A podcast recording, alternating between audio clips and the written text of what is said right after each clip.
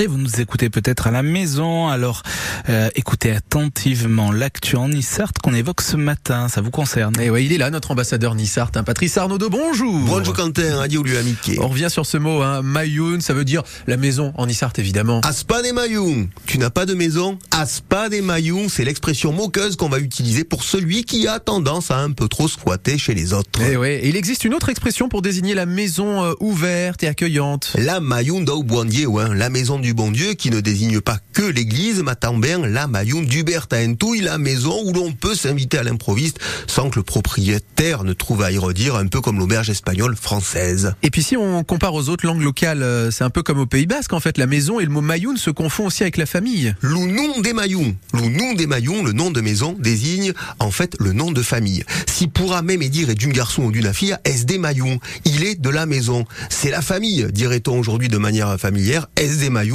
c'est un frère au sens propre ou au figuré. Et en revanche, les maillounes de chez nous n'étaient pas toutes des palaces. Hein. Ah nous, era terrible, hein, les maillons avions pas pas des commoditas. Hein. Certains figuières à chroniqueurs au 19e siècle notent que dans le vieux Nice, les maisons de la rue du Pont-Vieux seront les premières à être munies de vitres.